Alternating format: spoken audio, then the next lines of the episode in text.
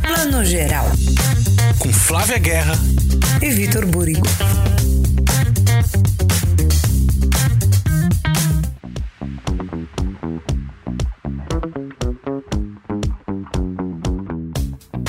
Bom dia, boa tarde, boa noite. O primeiro plano geral de 2024 demorou, mas voltou, gente. A gente estava aí numas férias merecidas, em reformulações, muita coisa nova, muita coisa boa. Mas eu começo aqui anunciando a primeira coisa boa, maravilhosa dessa nova temporada de plano geral desse novo ano, que é o novo apresentador, Vitor Búrigo. Bem-vindo, Vitor! Muito obrigado, Flávia Guerra, minha amiga querida, e agora minha parceira aqui, né, de plano geral, muito feliz. A gente fez esse anúncio é, no último plano geral do ano passado, né? Você e Thiago fizeram aquele especial lindo que fazem todo ano, é, que faziam, né? Porque Thiago agora nos abandonou, mas agora eu vou fazer, Thiago, esse Melhores do Ano, mas enfim, sempre participei aqui com vocês, sempre acompanhei e estou muito feliz agora é, de estar aqui ao seu lado no comando do Plano Geral. Muito obrigado também pelo convite e pela parceria de sempre, que agora a gente firma mais um compromisso aqui no Plano Geral. É isso aí mesmo, né? E muita gente, de verdade, cartas de todo o Brasil. Muitas! É, plano Geral acabou? Cadê o Plano Geral? Estou de abstinência. Juro para você, gente, não foi pouca gente que perguntou, não. Eu sempre zoo aí com essa história, né? Tiro um sarro aí de ai, cartas de todo o Brasil, mas dessa vez teve bastante gente perguntando. E aí, quando o pessoal foi descobrindo que Tiago, né, partiu para novos rumos muito legais, tá? Continuamos amando o Tiago. Que vai aparecer aqui de vez em quando, né? Claro. Óbvio, óbvio que ele vai ser convocado. É ele que nos aguarde. Mas Tiago está fazendo outros projetos muito legais que a gente vai contar aqui para vocês aí também ao longo dos meses. Mas muita gente falou: vai acabar, não vai acabar? O que aconteceu? Não, tá tudo bem, estamos todos sempre, nos amamos. Tiago volta como colaborador e não vai acabar. Pelo contrário, vai voltar novinho aí, cheio de coisa bacana. A gente vai ter novos quadros. Vamos ter aí um vai e vem de notícias também, que a gente vai trazer coisas quentes que estão acontecendo. Vamos ter participações de vocês aqui, já já do esse serviço. A gente sempre quer que vocês tragam pra gente, assim, filmes que vocês querem que a gente fale, séries, opiniões. Pode gravar em vídeo e mandar, pode gravar áudio, o importante é participar. E a gente vai ter nessa edição muita coisa boa também, né, Vitor? Muita coisa boa. Essa temporada promete também. Acho que estamos aí nessa, nessa, nessa época, nessa semana de temporada de premiações. Está vindo com tudo aí. Logo, logo a gente tem o Oscar, que com certeza a gente vai falar muito ainda é, dessa premiação tão conhecida, né? E também que rende muitas, muitas conversas, muitas análises e muitos memes também, claro.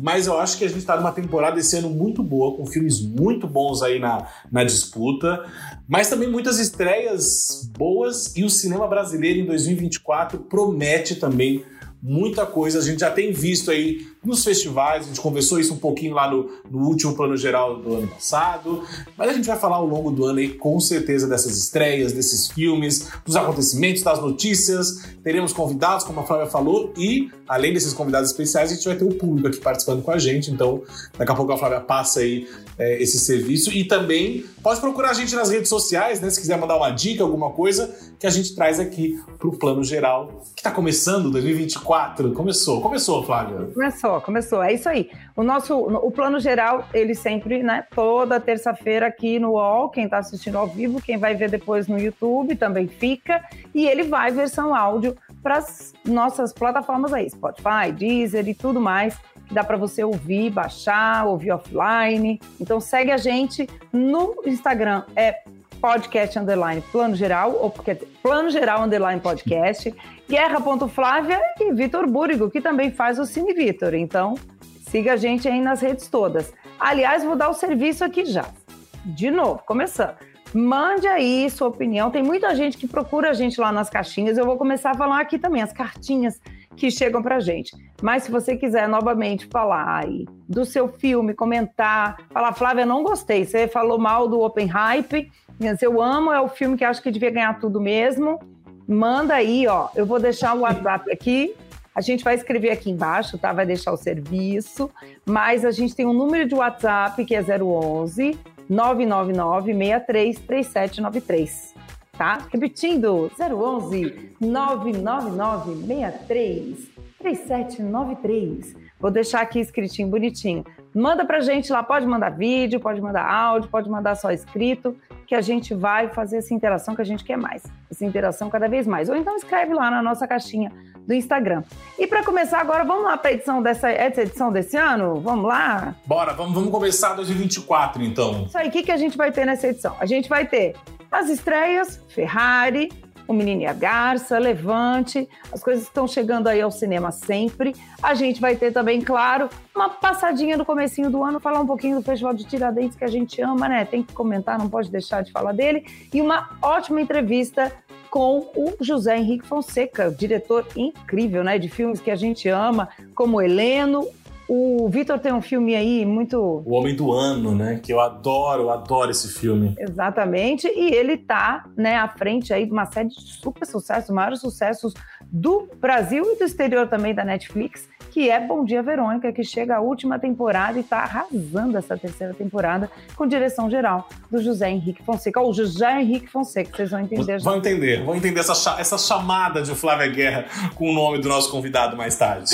Vamos começar pelo nosso vai e vem de notícias. O que, que a gente foi para contar? Fofoca boa, vai. Bom, uma fofoca boa, Flávia Guerra, é que foi anunciada essa semana é que a série, a consagrada série já de sucesso aí do Prime Video, Cangaço Novo, série brasileira, foi renovada. Então teremos a segunda temporada de Cangaço Novo, que tem aí Alice Carvalho no elenco, tem Marcélia Catacho, tem o Alan Souza Lima, tem uma galera muito talentosa. É uma série que fez muito sucesso. É, eu acho que ela causou assim, uma comoção na galera mesmo, que acompanhou muito essa série. E tava todo mundo na expectativa, esperando, vai ter uma segunda temporada, não vai. Gosto muito da abordagem dela, de como ela traz essa questão do cangaço para os dias de hoje com esse, com esse elenco incrível, com esse elenco muito talentoso. Alice Carvalho, para mim, é uma, ela é um acontecimento, essa menina. Ela já era muito conhecida né, na, na cena do, do, do, audiovisual, enfim, das artes no Rio Grande do Norte.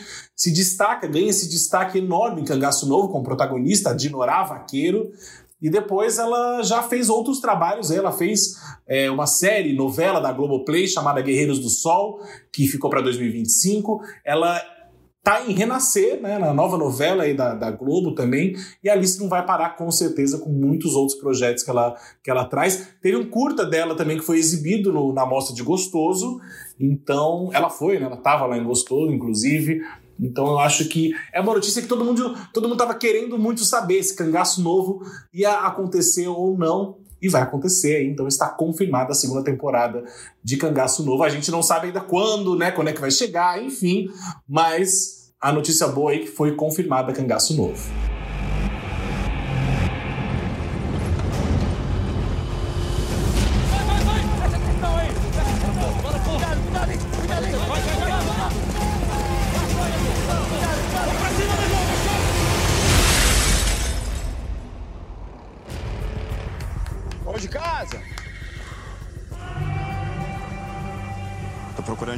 Giovanni.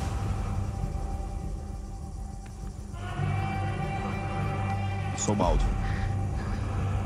Deus te proteja. Tu viu como o povo lá na praça olhou para o Baldo?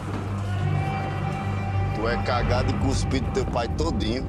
Meu pai tá em São Paulo. Teu pai verdadeiro morreu aqui nessas terras. Tua casa é onde tá teu sangue, onde tá tuas irmãs. Baldo tá morto, você tá me entendendo? Você não tem coragem. Ih! Desce! Caba por acaso é cangaceiro pra tá dando rolê com nós? Esse caba é teu irmão, é teu irmão! Aceita a volta de teu irmão de Norá. Que todo mundo é carente, Baldo. Carente de tudo. Desgraça tem pra tudo que é lado em Craterá, você sabe disso? Todo mundo fala isso, mas não vejo ninguém fazendo porra nenhuma. Tá na hora da gente reagir. Pela primeira vez na minha vida, tô fazendo. Não, eu amei, né? A Mariana Bardan e o Edu Melo, que são amigos nossos, amigos do Thiago também, demoraram muito tempo assim para conseguir convencer, né, escrever, trabalhar e também né, levantar, porque os roteiristas, os criadores, eles criam, depois vão atrás de parceiros, de produção e depois a produção atrás de streaming. Então foi uma série que levou um bom tempo e valeu total esse tempo. E agora eu imagino que o segundo, né, a segunda temporada sendo já anunciada, esse tempo vai ficar curtíssimo. Claro que eu também imagino, depois a gente vai trazer os dois para conversar aqui com a gente, Quando estreou a primeira, a gente trouxe os atores, agora a gente quer trazer também os criadores roteiristas. Eu imagino também que eles já estão pensando na segunda temporada faz um tempo. Devem estar aí desenvolvendo, aprimorando, mas né, todo o argumento e toda, todas as situações eles já devem ter, claro, né, imaginado e planejado de uma certa forma. Então vamos ver aí, acho que vem coisa boa. Do jeito que terminou a primeira, essa segunda vai ser tão eletrizante quanto, né? E outra, outra novidade que foi anunciada junto com o Cagaço Novo, que o Ali Muritiba, que assinou a direção com o Fabinho Mendonça da primeira temporada, o Ali fez um post nas redes, Ali Muritiba também um cineasta já muito consagrado, fez um post é, dizendo que dessa vez, na segunda temporada, por outros compromissos que ele já tinha assumido, ele não vai seguir aí na segunda temporada do Cangaço Novo, mas ele garantiu que o Fábio Mendonça continua na direção com outro parceiro que também ainda não foi anunciado, mas com certeza será outro grande nome talentoso que vai colocar aí o Cangaço Novo 2. Como é que vem aí agora também esse nome? Será que vem novos personagens, né? Enfim, vamos vamos aguardar aí Cangaço Novo 2, que eu já tô, tô ansioso, porque eu, eu adorei essa série, adorei. E eu adoro a cena da Alice cantando Espumas ao Vento, acho lindo acaba assim, hum, feito espumas ao vento. Não é coisa de momento, raiva passageira, mania que dá e passa, feito brincadeira. O amor deixa marcas que não dá pra apagar. Viu?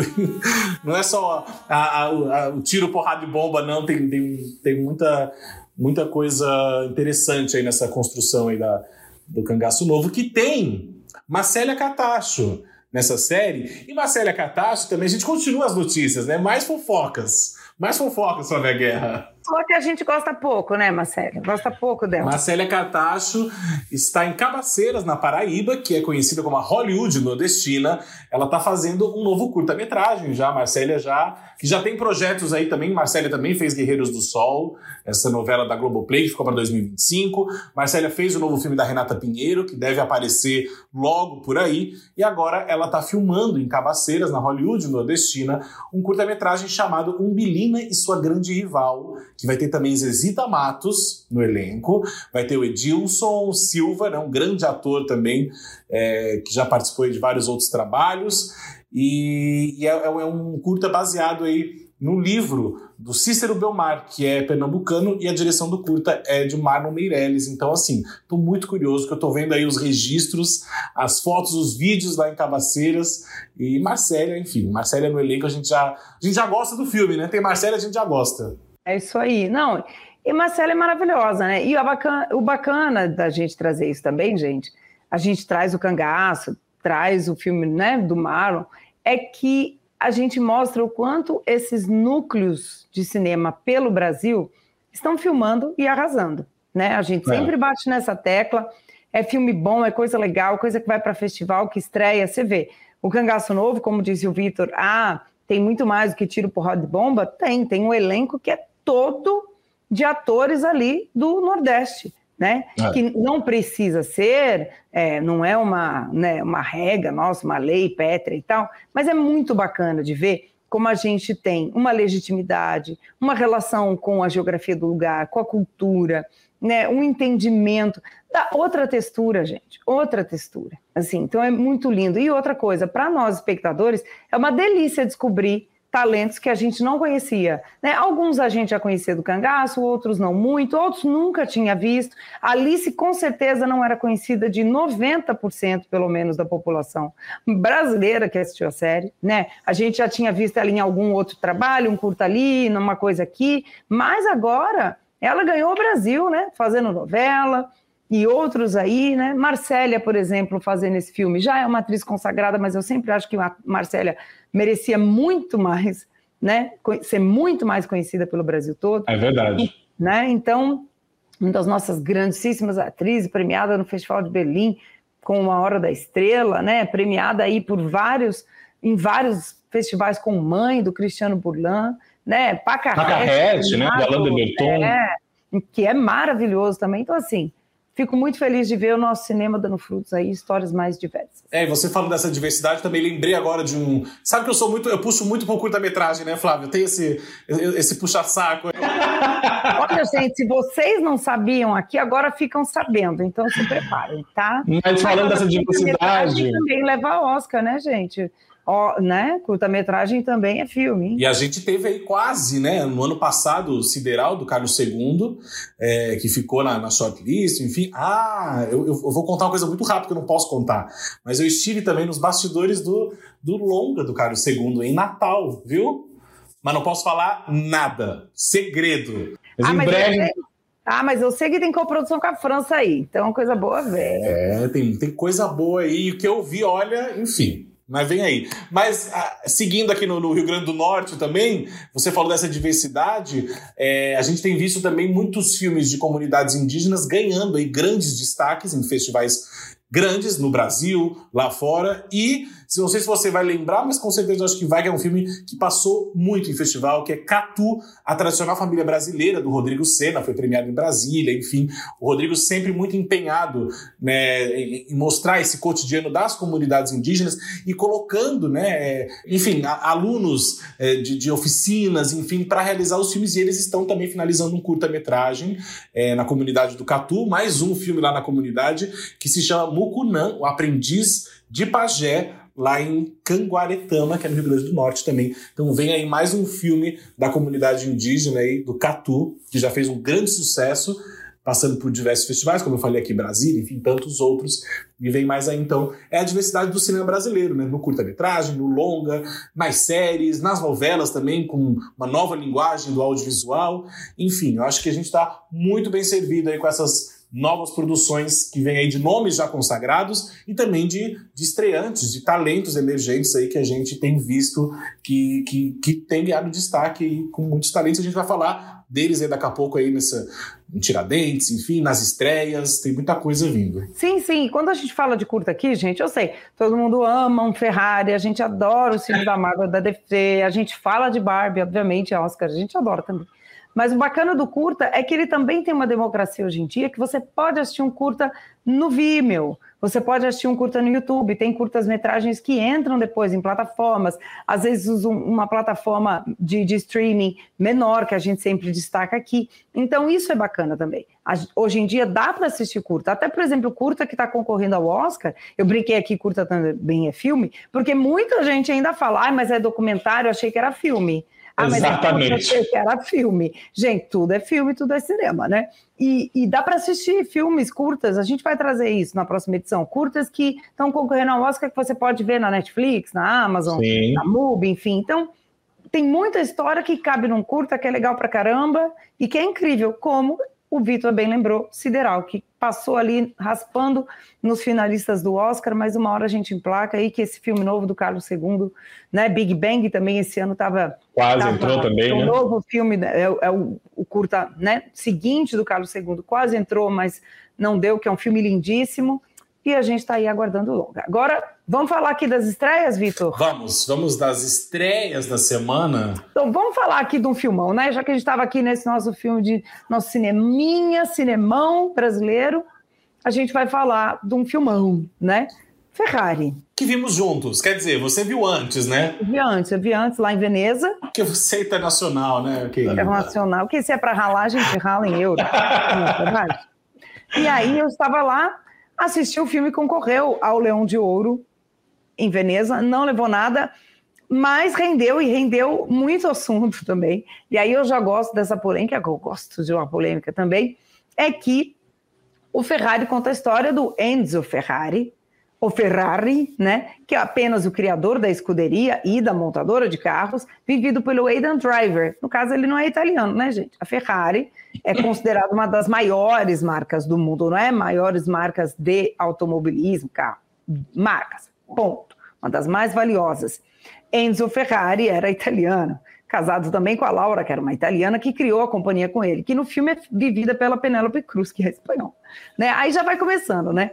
Então, muitos italianos é, torceram assim o nariz para essa história de que no filme nenhum ator ultra protagonista, né, ali E nem coadjuvante importante era italiano. Tem um elenco ali de atores italianos, mas eles são muito atores secundários. Eu até conversei isso com o brasileiro do elenco, que aí eu acho que tá lindo, maravilhoso que é ele, porque ele faz um piloto, o Afonso de Portago, que é espanhol. O Gabriel Leone, maravilhoso. Gabriel tem um papel super importante no filme, né? Muita gente ficou na expectativa, e a gente pode dizer, viu, o papel dele é importante. Ele não tem um papel, ai, coadjuvante, não. E conta essa história, né, Vitor, de, de um, um homem, o Enzo, que é um dos homens mais importantes aí, como eu falei, né? A gente está falando aí da história do automobilismo e tudo. Só que ele está ali na década de 50, é 50, né? Não estou errando. E ele está num impasse. Ele precisa de mais dinheiro para continuar correndo. Abre aspas dele aqui. Ele diz: Eu não corro corrida Fórmula 1 ou as 500 milhas aí que a gente está vendo, né? Para vender carros. Eu vendo carros para poder correr, porque a minha paixão é a corrida. E aí ele precisa ganhar essa corrida, né? As mil milhas, né? Da, da Itália, para ter mais visibilidade, vender mais carro, ter mais dinheiro e continuar correndo. E está em crise nisso e em crise em casa também, porque a Laura e ele acabaram de perder o único filho deles e ele tem um caso com uma outra mulher, a Lina, e essa outra mulher. Para quem não conhece a história, não vou contar. Para quem é super fã de automobilismo, essa história já é muito conhecida.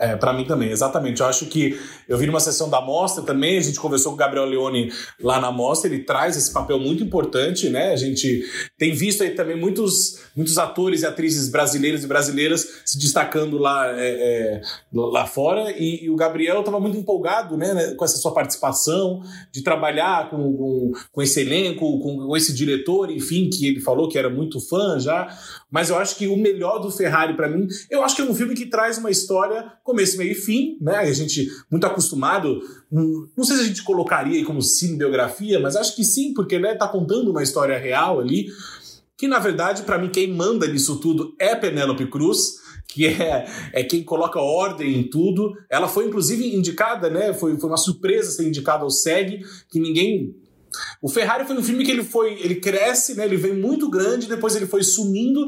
Senti muita falta do Ferrari em alguns prêmios de sindicatos de efeitos visuais e mixagem de som, enfim, porque eu acho que é isso que a Flávia falou e eu concordo. Eu acho que o melhor do Ferrari para mim são essas cenas de ação, são esses acontecimentos, né? O Michael Mann também é um, é um diretor de acontecimento. Ele é um diretor que, que faz acontecer muito bem. E tem cenas ali incríveis de, de, de, corrida. Tem uma cena de um acidente, claro, também não vamos dar spoiler, nem falar em que momento, mas eu acho muito bem realizada, assim.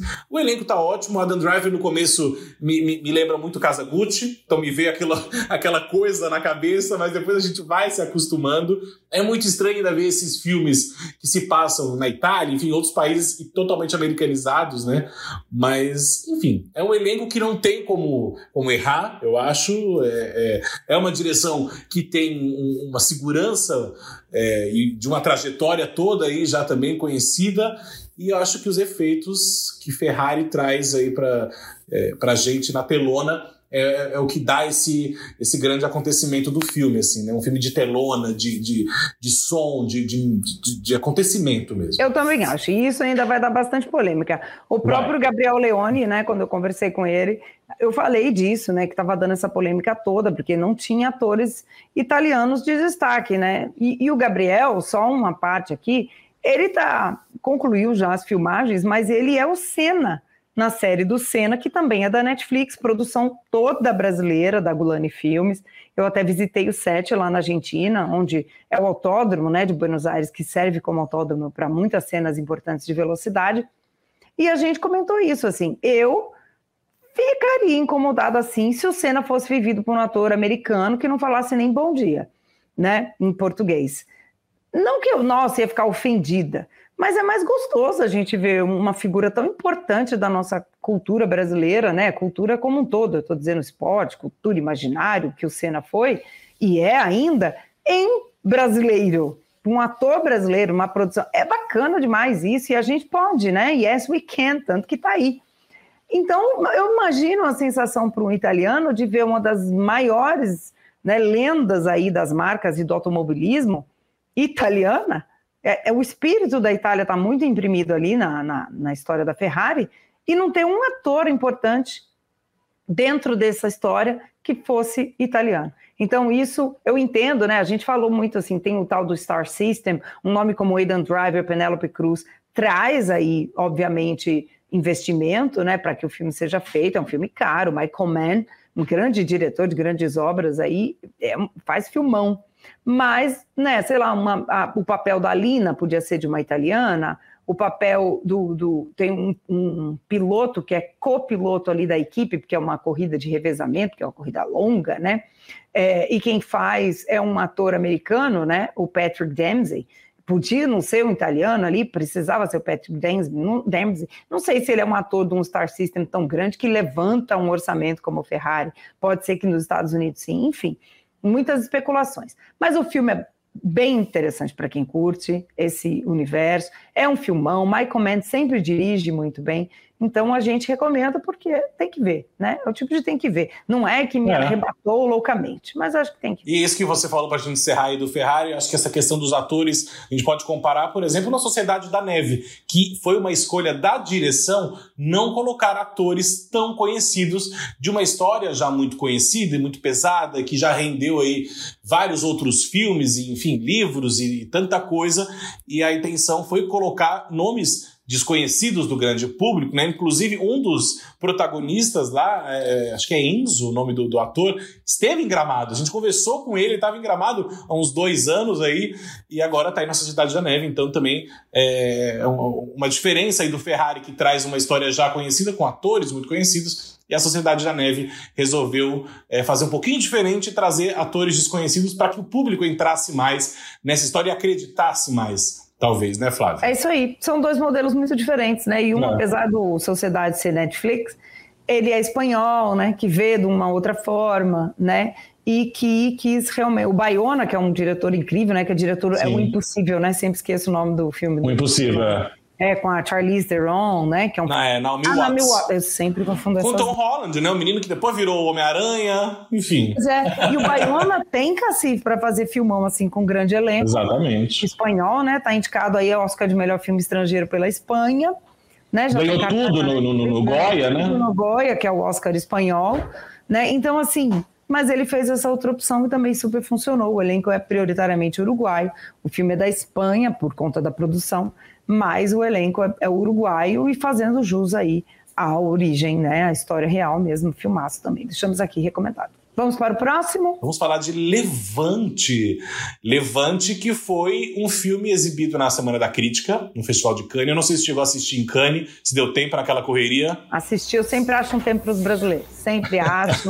Fiz entrevista bem, com bem. todo mundo do filme. Foi um away, viu? Foi um o Levante então chegando aos cinemas agora depois de passar pelo, por Cannes. Ganhou recentemente um prêmio do Júri Jovem é, no Festival de Rotterdam também um prêmio que é muito interessante receber. Um prêmio que eu acho que é um filme que dialoga muito bem também com, com, com esse público jovem, esse júri jovem, no caso, né? A protagonista do filme, ela faz parte de uma equipe de vôlei, né? Elas estão se, elas se preparando para um grande campeonato, enfim, para um grande jogo, e aí ela descobre uma gravidez no meio disso tudo, e nisso também tem, ela tem convites aí para para para morar fora, né? Para jogar fora em outro time, enfim. Só que aí ela descobre essa gravidez no meio disso tudo, no meio desse acontecimento, e aí acontece tudo que você pode imaginar é, de pessoas querendo atrapalhar, pessoas querendo ajudar, e é óbvio que nessa história toda a diretora traz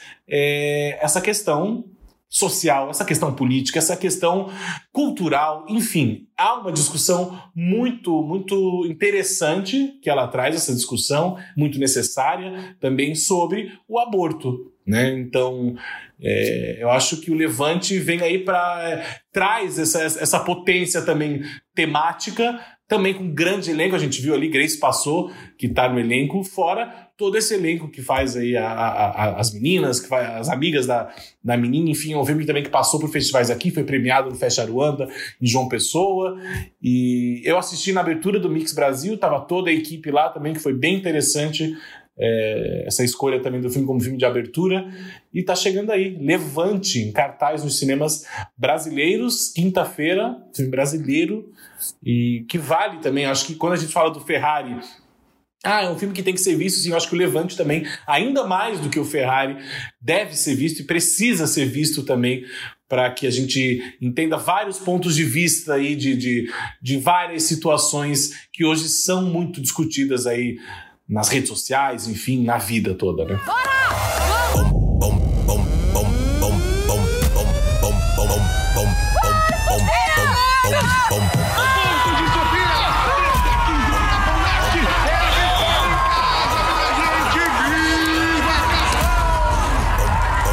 Então, essa bolsa é pra jogar no Chile, uma temporada. E eu queria te ver mais.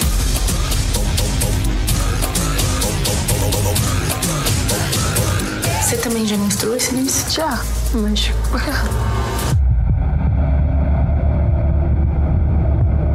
Eu não quero ter. Só preciso saber como. O médico que prima foi, cobrou 8.600 reais. Falou que a galera que tem grana normalmente faz com o cara mesmo. Esse é o problema, né? Quem tem grana e quem não tem. Joga a porra do seu futuro no lixo! Ah! Gente tá junto.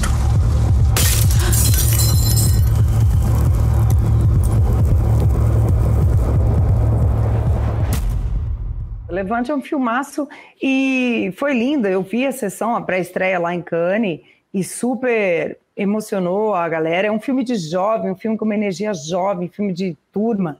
E o que eu acho também interessante do elenco que você falou é que quem faz a protagonista é a Ayomi Domenica, que é filha de Mano Brown. Né? Ninguém menos É. que Mano Brown. Ela é lindíssima, boa atriz, queridíssima. E é um elenco que a gente sente do elenco ali no- durante o festival, né, na vida, que está tão entrosado quanto a gente vê na tela. É um filme prioritariamente sobre sororidade mesmo, assim, né? Sobre o quanto num momento tão tenso ali da vida dessa menina que está para cair na- no mundo, no sucesso, ganhar, né, a vida, conquistar o seu, seu, seu trabalho que ela merece, jogadora de vôlei e tal, quando algo surge ali, a gente espera, ela vai ser julgada, ela não vai ser julgada, como é que vai ficar? E é nessa sororidade, nesse coletivo em que ela vive, que ela encontra esse lugar, né, de, de acolhimento, de conforto. Coletivo, né? né? Essa é uma, é uma palavra. né? forte. Então é um filme disso, assim, a gente sente muito essa energia e sente da parte deles também. Eu não sei se eu falei o nome da, da diretora no começo, né? Lila, A, a gente fala Ala, Rala, Lila Rala, Lila Ala. Lila Rala, Lila Lila. Lila, Lila. É a Lila. Lila.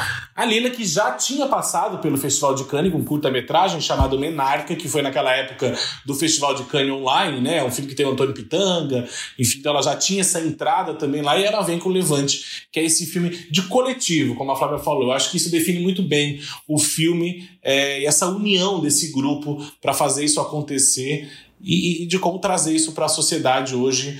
Enfim, eu adoro, adorei o Levante, eu achei bem interessante. Brasileiro aí, a gente carimbando aí mais um, um- um grande sucesso, sabe? Assim, de realização, de coletivo, de equipe, de festival internacional, enfim. Levante nos cinemas. A Sofia estava tentando fazer um aborto clandestino numa clínica. Por favor. E temos as evidências médicas Vai. da gravidez. A gente vai entrar nessa quadra com sangue no olho.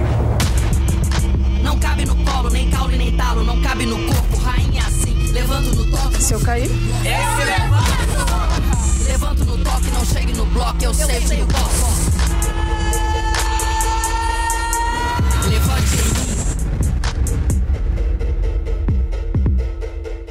Vamos pro internacional? Vamos para o internacional. Agora, gente, vou, eu vou falar de um cineasta que está começando, né? A gente tem que dar uma força para quem está começando, né? Ele está aí chegando. Vamos, né? A gente está apresentando aqui um senhor aí, mas né, sempre é tempo. Nunca Mas- ouvi falar. Nunca ouviu falar, mas se você nunca ouviu falar, gente, não se sinta mão, né? É que os cinéfilos de carteirinha, nerds e fãs de anime e mangás se amam, né? Anime, né, no caso, no audiovisual, mangá, nos quadrinhos.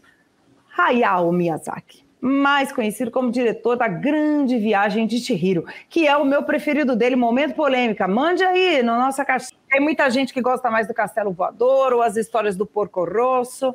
Enfim, o Miyazaki falou: vou me aposentar, não vou me aposentar, disse que foi, não ia, mas esse é o primeiro filme dele em bastante tempo aí e está concorrendo apenas ao Oscar de melhor animação. É um dos favoritos, viu? Junto com o Homem-Aranha no Aranha Verso. É o, tá aí, ó, nas bolsas de apostas, são sempre esses dois. Acabou de ganhar o BAFTA, não é isso? Ele ganhou o BAFTA, ele ganhou o Globo de Ouro, ele ganhou é, o Annie Awards também, ele foi premiado em algumas categorias. Ele era o Annie Awards é o Oscar da animação, É né? isso aí. Então ele tá vindo com tudo, assim. É um filme, é um grande favorito mesmo. Eu acho que o Homem-Aranha tá, tá, tá caindo, viu? Tá, tá, tá ficando de lado, assim, porque o Menino e a Garça tá vindo com, com muita força, né? E fora o nome, o peso, o talento, enfim, a beleza do, do, do filme, de tudo isso. É isso aí, eu não vou ficar chateado se ele ganhar, não. E o ele, ele ganhou, Ganhou. o Oscar pela viagem. E ele ganhou o Oscar honorário, né? Exatamente, maravilhoso. É. Em 2014, que o pessoal achou que ele ia se aposentar, só que não, né? E- Tá aí, ó. É, o meu vizinho Totoro, gente. O meu vizinho Totoro é maravilhoso, né? O Totoro é um personagem maravilhoso, Castelo Encantado, vida, enfim. É muita coisa que esse maravilhoso gênio já fez. E aí, desde 2016, está aí desenvolvendo esse projeto. A gente estava super curioso para ver. E é uma fantasia, óbvio. A gente brinca aqui, claro, que o Miyazaki não tomou nem toma ácido. Ele caiu no barril do ácido quando nasceu, né? E nunca saiu de lá, porque as histórias dele são sempre maravilhosas, viajantes, incríveis. Eu amo esse homem. E dessa vez ele vem com uma história. Por que, que a gente está falando semi-biográfica?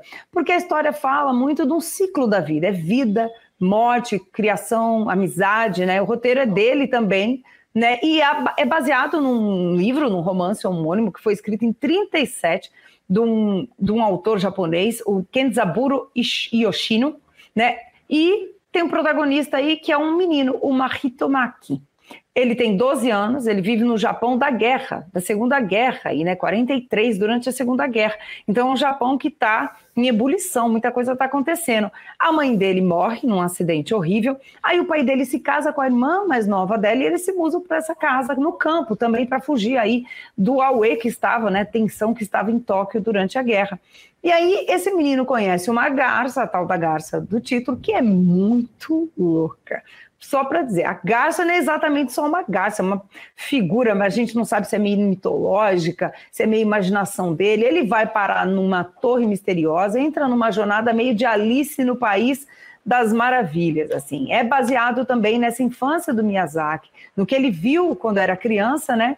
E nessa questão dos ciclos da vida, né, da questão da guerra, da paz, né, a importância aí da gente também olhar para o olhar da criança sobre o mundo. É uma grande viagem. Se eu der essa sinopse aqui, gente, vocês já vão viajar e criar outro filme. Então, eu acho que Miyazaki é muito disso. Não racionaliza muito em cima do roteiro, viaja e é só sentir.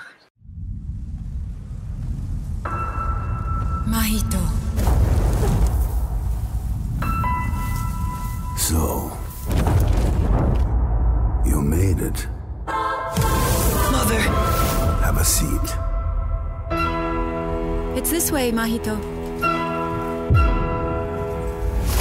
A lot of strange things happen in this place. I just hope he stays safe. Save me. Save me, Maito! What exactly are you? Your mother. She's awaiting your rescue. I'll be your guide. Is this place?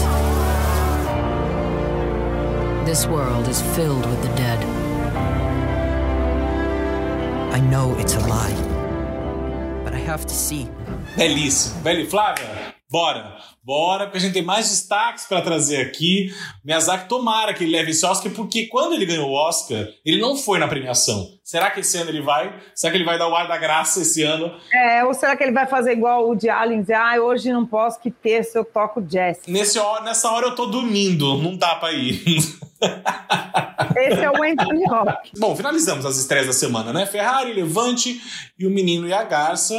Mas a gente pode trazer destaques aí de, de, desse ano, né? Que abriu o calendário audiovisual de festivais aí, que é uma mostra que temos muito amor, muito carinho, que a gente se diverte muito, a gente come muito, a gente engorda muito, mas a gente caminha e anda e perde peso ao mesmo tempo. Porque é tanta ladeira para subir que a gente vai e volta, né, Flávia? Olha, eu acho bem didático isso. O Festival de Tiradentes é didático nesse sentido, porque a gente come, que é uma loucura, porque, né, fazendo já a propaganda aqui da culinária de, de Minas, que nem precisa de propaganda, porque é maravilhosa, a gente come igual uns loucos.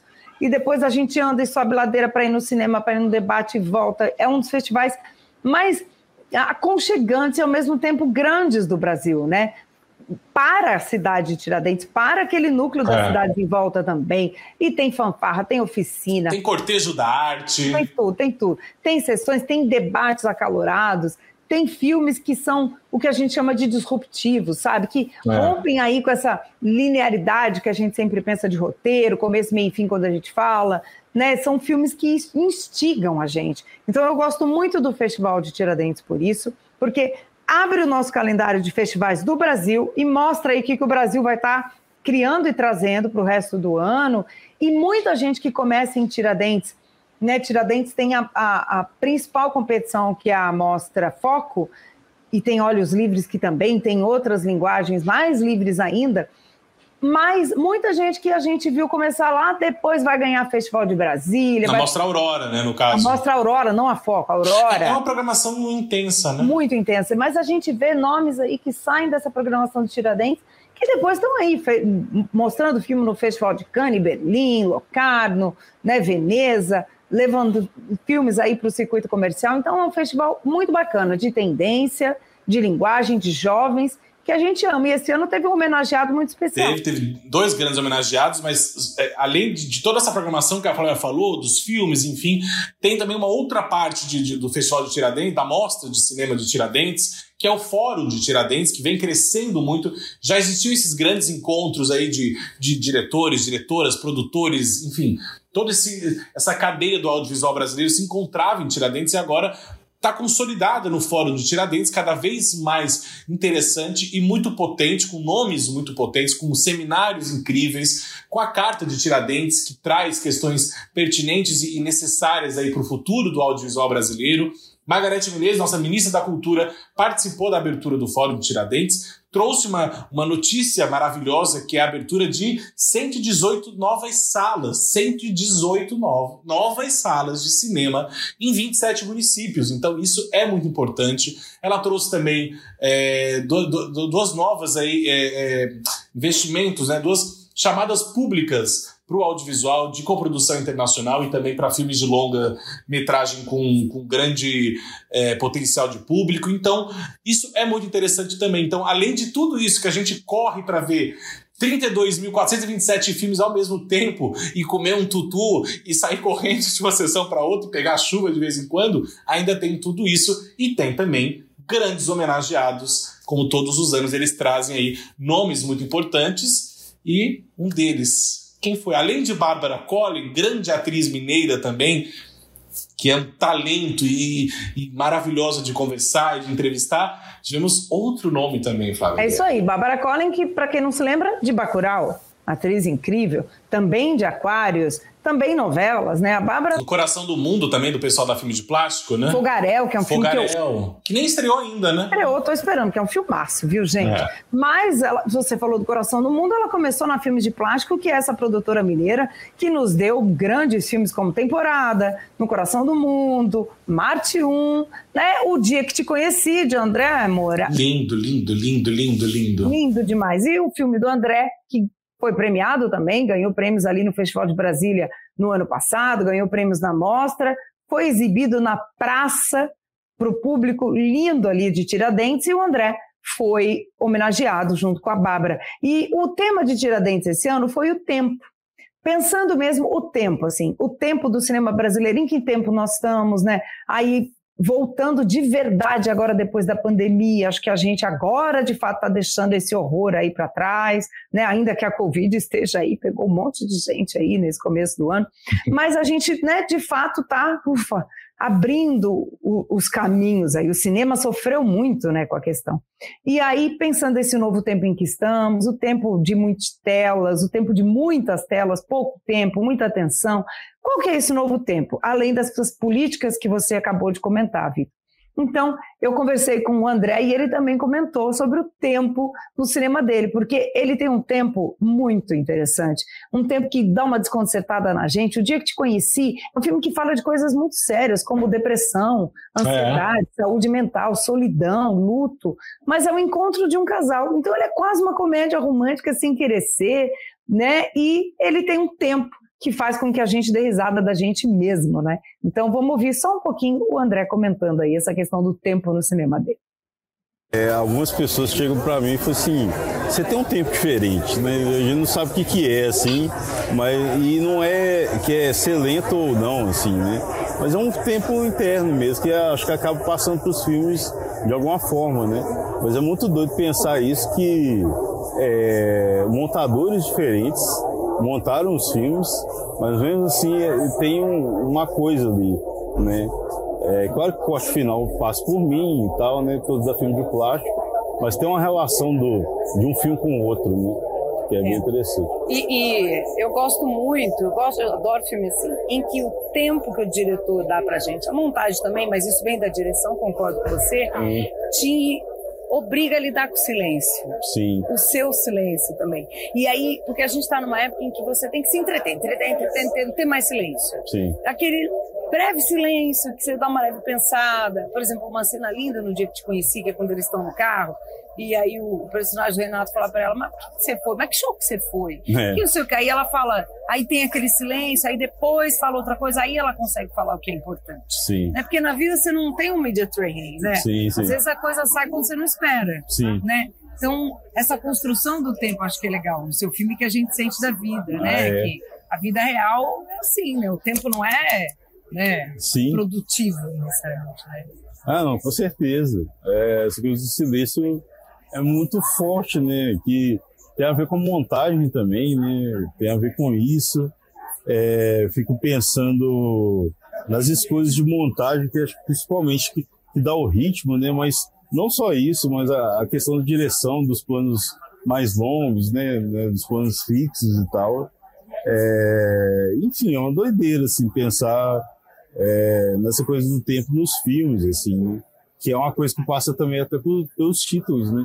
Dos filmes que tem a ver com essa coisa da temporalidade muito forte. Isso aí, gente. Esse foi André Novaes Oliveira, que a gente ama, comentando o tempo dos seus filmes. Eu acho que ele, ele é um cara que sabe trabalhar muito bem, trabalha na montagem, e a gente vai falar mais do filme quando ele chegar aos cinemas, né, Vitor? Vamos falar muito desse filme aqui em 2024, não tenho dúvida, porque é um filme lindo, lindo, lindo, lindo, lindo demais. Enfim, mas a gente vai falar muito, muito desse filme, tenho certeza. E a gente já falou muito, gente, então é hora da gente passar para a nossa entrevista dessa edição. Vamos conversar agora com José Henrique Fonseca sobre tudo. Era uma Bom Dia Verônica, eu sempre chamo de Era uma vez Verônica, gente, que é o filme do Marcelo Gomes, não tem nada a ver. Bom dia, Verônica. Essa série que está arrasando, enchendo a gente de orgulho também. E a gente volta no próximo plano geral, né? Para conversar de muito mais coisas. Então, vamos lá, conversando com José Henrique Fonseca. E bem-vindo, Vitor Burgo, essa é estreia. Muito obrigado, Flávia Guerra. Amando, amando. Mas vamos lá, vamos de entrevista.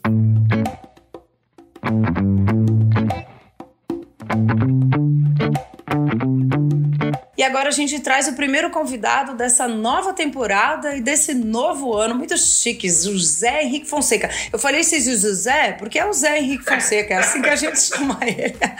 E ele é um querido, a gente admira demais o trabalho dele.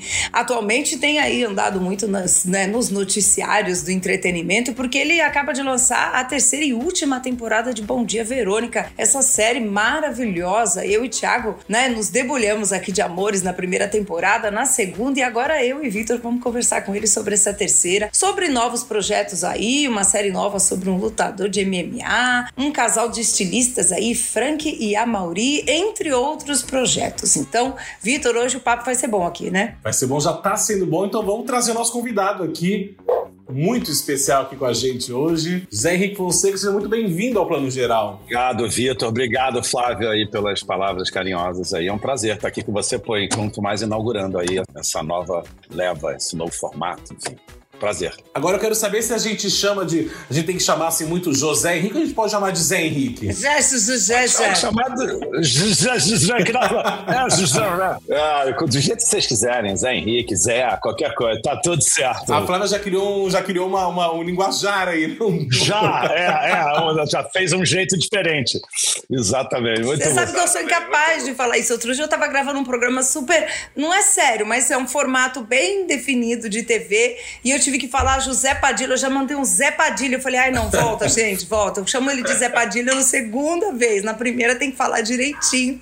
mas, bom. mas José é Zé, é tão gostoso falar, né? Meu avô era Zé. Eu acho que é um jeito carinhoso de falar. Acho que é um nome maravilhoso. É, lá em casa são seis Josés, né? Do, do meu avô até o meu sobrinho e meu filho, é, são seis. É o J1, J2, J3, J. Eu sou o J3. Arrasou, muito Aí. bem. Por falar em três, a gente tá na terceira temporada. Olha aí, olha aí. Ela já, ela já trouxe, entendeu? Ela já trouxe o 3 da terceira temporada. Eu queria entender, Zé, como é que foi esse, esse caminhar aí dessa série tão maravilhosa. Eu tava aqui nos bastidores falando com você antes e é total verdade, assim. Ela, ela começou, né, quando a gente assistiu a primeira temporada, ela tava com um quê de drama. Eu adorei, eu adoro um drama, é meu gênero preferido, isso é um elogio.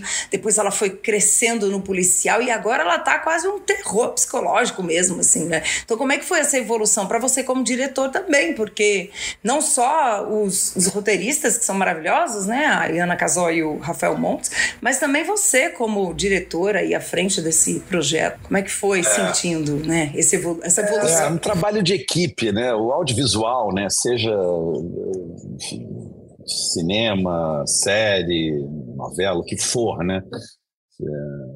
É, é coletivo, né? Não, não, não tem alguém que sozinho vai conseguir dar jeito daquilo ali, né? É quase como botar um transatlântico para cruzar o Atlântico, né? Então você tem que ter ali um balanço entre todas essas forças criativas, né? E que isso aconteça é, de uma forma, de uma confiança mútua no trabalho das pessoas, né? Porque são, são muitas coisas envolvidas, né? Uma boa história, uma boa direção, uma boa atuação, isso tudo tem que andar é, junto, né? Quer dizer, não adianta você ter um belo de um roteiro se você não tem belos atores ou não tem ah, uma direção que vai fazer essa união toda acontecendo. Então, eu acho que esse projeto ele é um projeto com resultado é, bacana e que, enfim, que exitoso. Por isso, né? Por essa união dessas forças criativas é, de, de tudo, né? A criação de personagens interessantes, né? Que, que os autores é, criaram dessa dessa série, né? São personagens contundentes, diferentes, doidos, né? Que leva isso tudo para uma realidade meio paralela, né? Quer dizer, é real, mas não é real, né? É, tange o real, mas com uma fantasia incrível, né? Da, da, da, da, tanto na primeira temporada, com os personagens lá, né? Mas a série realmente você tem razão, ela foi ela foi abandonando uma certa eh, realidade rotineira ali daqueles personagens do Brandão com a Janete e tudo, e foi caminhando para outros rumos, né? Culminando um pouco com essa terceira temporada em que você vê umas coisas absurdas ali do, do, criador de cavalos que insemina mulheres e que cria um paralelo né, de, de, de vai tomando mulheres e a criação de uma raça pura, de não sei o quê. Então isso tudo vai foi interessante porque a série foi sendo fidelizada, né? Ela foi uh, e isso acho que é uma das grandes uh, trunfos de, de Bom Dia Verônica. Eu acho que é isso. Ela ela ela, ela foi oferecendo ao espectador sempre uma mudança, um pouco. Nunca a gente foi indo na mesma tecla, né? Ah, deu certo aquilo ali, da violência, do policial tal. Não, então ela já tinha uma, um plano de voo, diríamos assim, né? Desses irmãos, né? Do, do, do orfanato, e tudo isso uh, sendo a busca da Verônica por essa resposta dela mesma, né? Em relação à família, a adoção, né? Ela achava que era filha, mas depois não era filha, era filha do Monsenhor. Então, quer dizer, apesar de ter tido esse plano de voo já pensado antes, é, ela foi adquirindo é, traços diferentes ali, tanto na direção como na atuação e tudo. Então, é um, mas basicamente é isso, essa, essa questão entre essa união é, disso, porque ninguém resolve nada sozinho no, no, no audiovisual, não tem. É, e, e, dá certo quando tudo acontece. Tem que ter uma confiança mútua entre autores e direção, entre direção e, e, e atores, e com a equipe toda, né? Fotografia, arte, figurino e por aí vai. Então, isso tudo, quando encaixa, né? fica poderoso. Nossa Senhora da Cabeça espalhar esse benefício sobre nós. Cosme, Damião e Dom. Preciso achar esse terceiro aqui. Bom dia, Verônica. Tic-tac, tic-tac, tic Essa máfia não vai desistir até acabar com você, Verônica. Também não vou desistir. Conheci um cara que eu acho que pode nos ajudar. Jerônimo, o nome dele. Investiga pra mim? Jerônimo Soares. Realeza do Agro. Eu sou jornalista, eu tô investigando o Matias Carneiro. Jornalista com uma arma? Quem é essa gente? E a gente vê também esse, esse encontro de, de, de, grandes atores, grandes atrizes ali, tanto desde a primeira temporada, né? A gente vê grandes nomes Nesse, nesses momentos de tensão, de, de, de, de, suspense que a gente tem, acho que essa terceira temporada ela vem ainda mais, mais forte nesse sentido, né? Então, eu sempre tenho muita essa curiosidade de saber como é que era esse entrosamento também dos bastidores, porque a gente vê esses, pessoas, esses, esses atores, essas atrizes, né, né, nesse mergulho nessa imersão, mas a gente sabe que tem todo. É, tem um bastidor ali atrás, tem um entrosamento, tem uma amizade também. Então, como é que era a condução desse entrosamento antes das filmagens, desse elenco, para também chegar nesse ponto é, de passar tanta verdade assim pra gente, né? É. Eu, eu bom, especificamente uh, no meu set, uh, nos trabalhos que eu faço, eu, realmente eu gosto de trabalhar com pessoas que eu me sinto à vontade, porque já é uma, um esforço insano, a gente fica ao longo entre preparação de roteiro até finalização uh, de entrega, né, ou até o deliver final do, do produto fechado, é um ano praticamente, né? E um set na filmagem, que são 150, 120 pessoas, a gente está dizendo ali quatro meses né, de trabalho. Então, tem que, tem que ser bom isso. Isso não pode ser tenso, isso não pode ser, não pode ter um clima de desconfiança. Então, isso para mim é o princípio de ter um bom trabalho é a, simbiose, é o bem-estar de todos ali num set de filmagem. Porque é, tem noturna, e quando não é noturna, acorda às quatro da manhã para filmar não sei o quê. Então, ou seja, é uma estratégia mesmo que é muito caro filmar a, a, a sobrevivência de uma equipe durante quatro meses. É uma coisa muito cara mesmo. Então isso tudo tem que ser tem que estar leve para você poder ter a seriedade. É uma liturgia um set de filmagem. Aquilo ali tem que ter uma leveza, um respeito, uma seriedade e ao mesmo tempo uma ousadia também, porque uh, a gente tem que se permitir alguns improvisos e tudo. Então, para que isso aconteça, uh, ou seja, execução, ousadia, improviso e respeito. Basicamente é isso, e confiança. Então, se essas, essas coisas acontecem, o set vai, vai, vai voar, porque os atores vão poder experimentar, mas aí sabe o tempo que tem para fazer isso também, porque tem uma, uma execução, um plano de filmagem é igual a um plano de guerra, né? Um plano de filmagem, você pega ali as, sei lá, 400 cenas que tem uma série e tem que ordená-las de forma que você vai que, que, dia filma o quê, em que momento, isso influi muito no desempenho de todos nós ali no set. Então, é, é aí que, que, que você ganha o jogo, sabe? É, na hora que você está executando mesmo. Porque às vezes é isso, o ator acordou, pô, ele está num mau dia, porque está uh, com dor de barriga, porque recebeu uma notícia de um exame não sei o quê, o outro não sei o quê. Todo mundo tem problemas né, na vida, mas tem uma hora que você tem que ir lá e maquiar e tá belo e lindo para fazer a cena. Então, é, isso aí é muito importante, é esse, esse momento, né? o momento em que isso vai ser impresso ali. Né? E basicamente é isso. Eu acho o set de filmagem é, uma, uma, é um momento muito importante, muito bacana e e, e, e, e, a gente sabe que tem que ter a leveza e tudo, mas não pode ter brincadeira, mas ao mesmo tempo se fica muito sério e sisudo, você também não, não, não, não se permite a trazer aquilo que o John Cassavetes falava de os happy accidents, né, que são os acidentes felizes, né? Porque às vezes você está ali, você jogou, né? isso é bom. Vamos, vamos fazer assim? Não faz. E claro, você tem que antes ter alguma coisa já planejada, você faz o dever de casa planejado e dá abertura também para o imponderado, entendeu? Para o que não é, não estava previsto e que a gente ali, por ter uma amizade, por ter uma simbiose, um respeito, uma ousadia, blá, blá, blá, e confiança, a coisa nova pode surgir. Isso aconteceu muito na série e vai acontecer sempre que tiver esse ambiente saudável e respeitoso. Com certeza, né? E o público foi é, sendo conquistado, né? Acho que o Bom Dia Verônica também é um caso muito feliz de uma história muito brasileira, mas também universal e que traz essa questão da violência contra a mulher, né? A gente vê muitos policiais por aí que têm, obviamente, essa questão, mas que não dá essa dimensão é, mais humana ou mais brasileira ou traz também para uma realidade, né? Tem, tem um diálogo aí com muito do que está acontecendo no Brasil de hoje também, né? Acho que vocês conseguiram juntar todas essas pontas, conquistar o Brasil e tá indo muito bem no exterior também, né? Assim, isso é isso é bacana de ver, né? É sempre bom, né? Você fazer um trabalho que ele tem uma ressonância e tudo, né?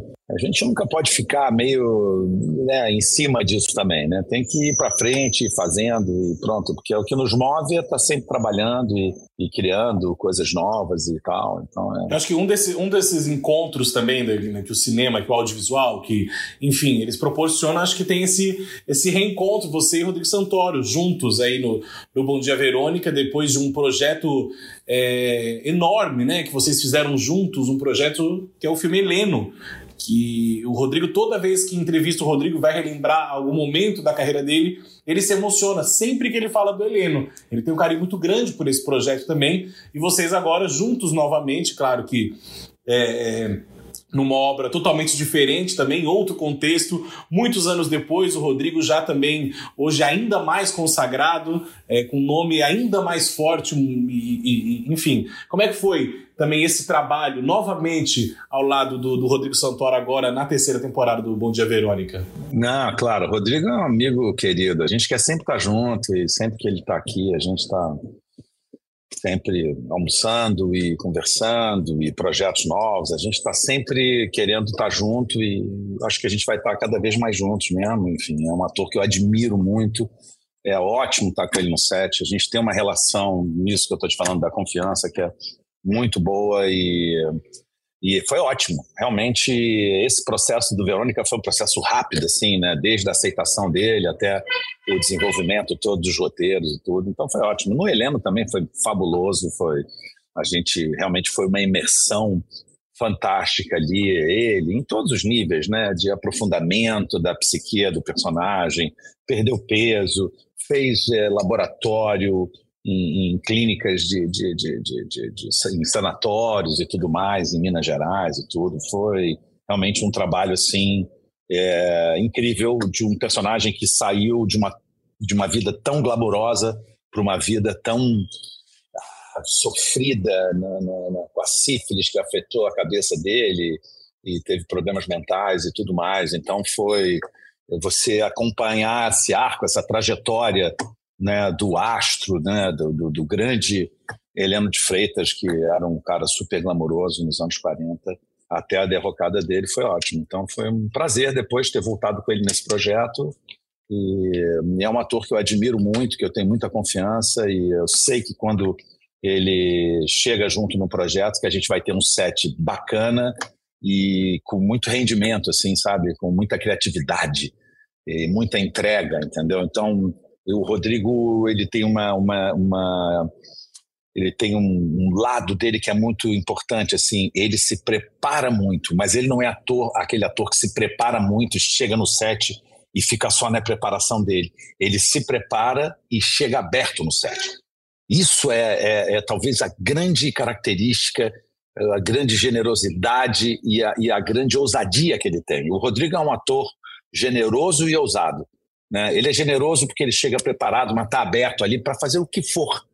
Então ele sabe que o set, é essa questão do, do, do caçabete dos happy accidents, Ele está aberto aos happy accidents. E a gente tem que estar. Tá. Então, acho que é por isso que o Rodrigo tem é, tanto êxito assim, porque ele é muito estudioso, e muito talentoso e muito aberto aos riscos. Então, é, eu só tenho coisas boas, podia ficar aqui horas falando dele além de ser muito meu amigo, é um ator que eu admiro muito também. É, e o Rodrigo tem, né, agora de novo com esse personagem que é tão polêmico, né? Tão, tão ao mesmo tempo disciplinado e ao mesmo tempo maluco, né? Tá naquele limiar assim, e a gente sabe que ele adora um personagem assim. Então acho que para ele foi, é. adora as cenas dele fazendo yoga ao amanhecer assim, que a gente sabe que ele também é assim, né? Que é todo ele, mas ao mesmo tempo ele empresta isso, né, pro personagem. É, e ele contribui muito com ele, muita coisa, ele traz muita coisa. A questão da yoga, então, que ele faz também, que a gente vai pegando aqui ali, ajuda né, em, em texto quando não está tão na boca do personagem, ele vem junto e faz. Não, ele é, ele é um ser de set de filmagem, sabe? É um bicho de um set de filmagem que é muito bom. Isso é fundamental. O ator é tudo num set, né? Uh, não, não, o, o, o, audiovisual, cinema e tudo, séries e tal, você tem que ter atores bons. Não há outra maneira.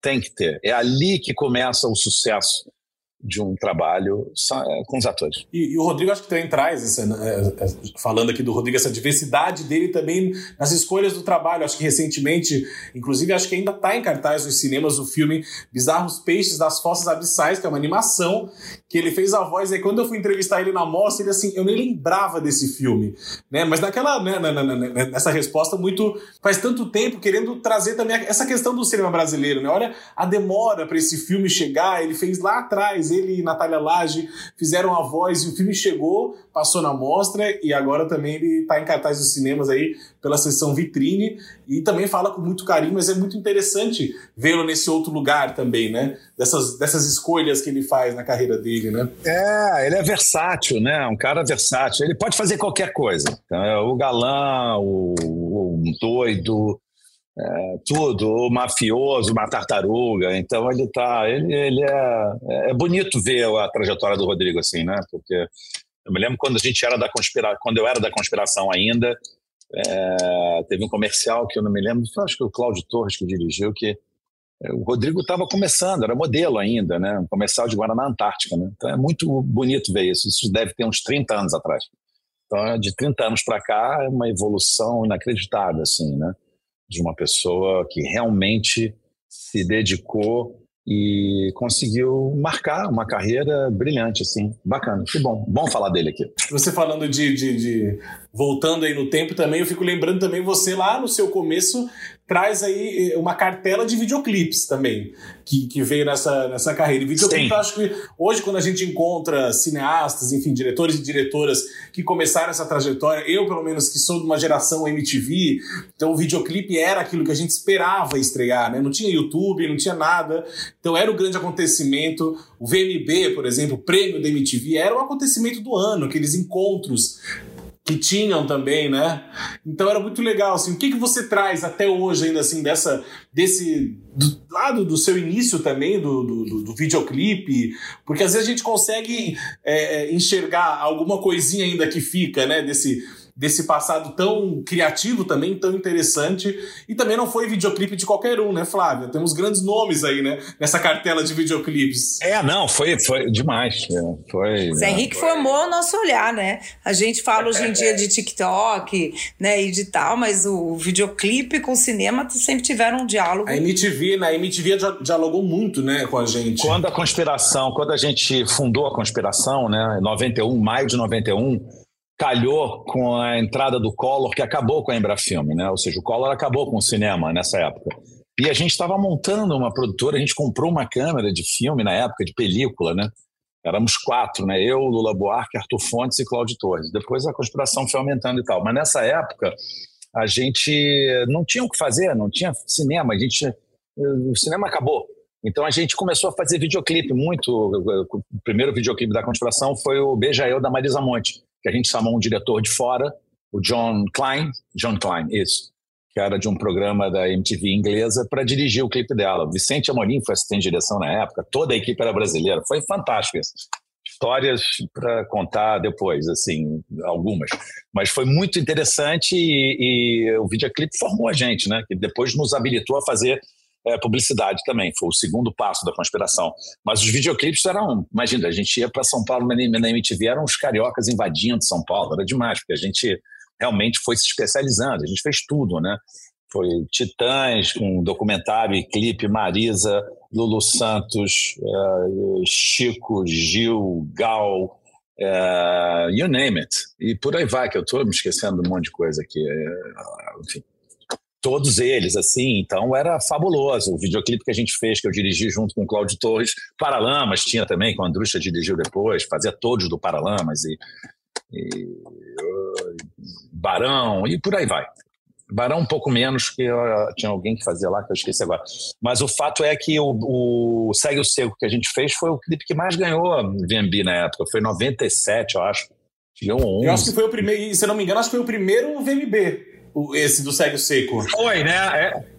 É, foi uma loucura. 95, não era? Com a, Mar, a, a Marisa Hort que apresentou, era no Memorial da América Latina, eu lembro desse. E o Segue o Seco ganhou tudo, ganhou tudo. Tudo, tudo, eram 11. Foi uma coisa assim, tudo. E aí era ótimo, que a gente adorava. A gente ia pra São Paulo, se sentia assim, uau, né? Porque era a MTV, puta, era um auge, assim, tudo. Não, a gente adorou. Foi, foi uma época muito bacana que a gente se divertiu muito. A gente não ganhava muito dinheiro, não, não ganhava muita grana, mas a gente se divertia muito. Aí depois o cinema continuou meio ali, mas meio ruim, mas a gente começou a fazer publicidade com uh, um comercial da Fotótica. Aí a gente começou a trabalhar para o Washington Oliveto, e aí quando você começa a trabalhar para o Washington Oliveto, você entra na publicidade e pronto. E aí a conspiração foi o início de uma trajetória que até hoje é uma das maiores produtoras de publicidade do Brasil. Muita coisa, mas a gente sabe que agora você também tem a sua produtora. Exatamente, mas sou muito amigo deles, de todos, somos amigos íntimos e saímos e jantamos juntos ali, tá tudo certo. Eu queria saber, vamos falar um pouquinho dos novos projetos aí da Zola que eu cantei aqui no comecinho. É, e... a, a, a, a, série não é de um lutador de MMA, tem uma série que é uma outra coisa que ainda não tem o, o, o isso eu não posso falar ainda, mas o Lutador de MMA é um filme. É um longa que eu também não posso falar quem é ainda, porque eu não assinei ainda, mas é, enfim, é um longa. E a série é uma nova série aí que a gente vai fazer, mas que eu também ainda não, não posso falar.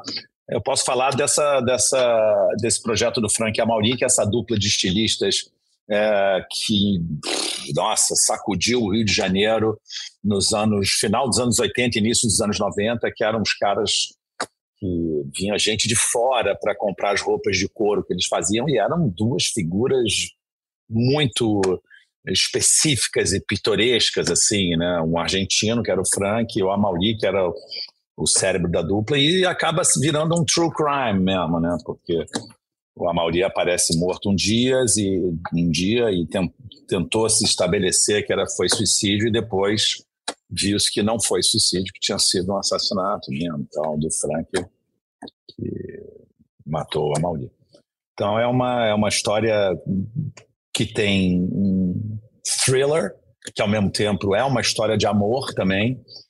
É, vai na linha um pouco do Versace também, vai na, nessa linha de, de filmes é, pop, com muita música, muita doideira, né? Porque é uma época que era pré-AIDS. A história se passa do, da época pré-AIDS até a, a, descoberta da AIDS e pronto. Então é tem um desbunde sexual muito grande do Rio de Janeiro nessa época, né? Sex and drugs e que surge a AIDS no meio disso. A Mauri se descobriu soro positivo na época. E então é uma história com muitos elementos interessantes assim e é um longa também, que a gente ainda está vendo para se vai para streaming ou se a gente vai primeiro para os cinemas. Isso ainda está sendo avaliado também. Eu estou adorando essa onda que a gente tem, já faz um tempo, mas é, é, essa valorização de personagens do mundo da moda que são tão interessantes, que vão além dessa coisa que achar que moda é só roupa. Pessoas feitas para falar. A gente acabou de falar do The New é. Look, The New Look, essa série, né, que que tá bombando aí na Apple TV, a gente já comentou sobre ela aqui hoje, porque é Dior, é Chanel durante a Segunda Guerra, mas a gente teve outras séries aí. Eu acho que o Brasil perde tempo explorando pouco figuras incríveis que a gente tem da moda. Incríveis, e, né? claro, então, né? Putz, e misturando gêneros, né? Incríveis, claro, né? Putz, tantos, tantos. Tudo, Dênia, Clodovil e por aí vai. Você tem, porque a, a, moda mexe com vaidade, com glamour, com doideira, com tudo, né? Então é, uma, é, uma, é um universo muito rico. Esses dois, então, eram fabulosos, porque eles se conheceram, se apaixonaram e resolveram um dia falar: vamos lá para o sul da França, para Biarritz, para Saint-Tropez, isso aqui. Eles foram. Um foi trabalhar de boy na Kenzo, na Maison Kenzo, e o outro foi trabalhar para limpar barcos dos milionários nos portos. Mas eles voltaram para cá dizendo não, que o, o, o, era estilista da Kenzo, a Maurício, mentindo, né? Só que eles acabaram virando pessoas importantes. Isso é que é legal, quer dizer, se não tivessem virado, não seria, hum, não valia nem comentar. E o Amauri dizendo que tinha barcos, que não sei o que, nada. Um limpava barco e o outro era boy da Kenzo. Mas acabou virando eles viraram grandes estilistas brasileiros, ao ponto de a Jerry Hall, que era a mulher do Mick Jagger, só comprava roupa de couro com eles. As roupas de couro deles no eBay são disputadas a tapa, caríssimas, sabe? Então, assim, era uma. Todo mundo, Gil, dava show com roupa deles, todos. Os caras viraram um acontecimento no, no Rio de Janeiro, né? Então, foi é uma história muito engraçada e, e, trágica ao mesmo tempo, assim, né? A gente quer fazer uma, uma história que tenha punch visual e que tenha uma narrativa uh, interessante, vívida, né? né, né Para não que seja que não seja só trágico e também que não seja uh, muito reverente demais para poder ter esse balanço todo aí. Já estou muito curioso, muito curioso já. Não, é legal. É, essa é legal. Essa vai ficar bem legal. Num Rio de Janeiro doido, desbundado, como pano de fundo, né? Bem legal. Zé, a gente vai ter que encerrar o nosso papo, que tá maravilhoso, mas a gente tem o tempo aqui desse podcast, que ele passa ao vivo, então a gente tem que enxugar. Não. Mas eu queria que você voltasse sempre. Já é de casa, é Zé de casa aqui do Plano Geral. Zé de casa. Adorei, Flávia. Ó, um prazer ter estado aqui com vocês também. Adoro falar do meu trabalho. Adoro o que eu faço. Acho que isso é super importante na nossa vida, né? A gente gostar do que faz, porque a gente vive é, feliz. E quem vive feliz dura mais tempo nesse mundo aqui. Obrigado aí por ter estado aqui com vocês. E voltarei sempre que vocês quiserem, tá bom? Não, e não deu nem tempo de falar de um filme que eu adoro, que é O Homem do Ano. Enfim, tinha uma lista aí pra gente falar de, é... de tantos trabalhos, é incríveis. Murilo, né? Murilo, tô com um novo projeto com o Murilo também, mas não posso falar, mas já já também vai. É muita coisa que não pode falar, mas em breve ele também vai ter que voltar aqui, né, Flávia, no plano geral. É, exatamente. Pra contar tudo, quando ele puder. a gente tem o nosso caderninho aqui que a gente anota todo mundo, viu? Não pensa que é uma vez por ano. Oba, pode botar aí, tem esse com o Murilo aí. A gente, tá, a gente tá voltando a se falar também. São grandes amigos, eu fui fazendo grandes amigos aí ao longo desses anos todos e o Murilo também é um deles. É isso que importa, trabalhar com seus amigos, é então isso. é mais é isso. Isso é privilégio. É aí, fazer o que, que gosta bom. com os amigos talentosos, pronto. Obrigado, Flávia. Obrigado, Vitor. Um beijo. Beijo pra vocês. Valeu, obrigado, obrigado. Até a próxima.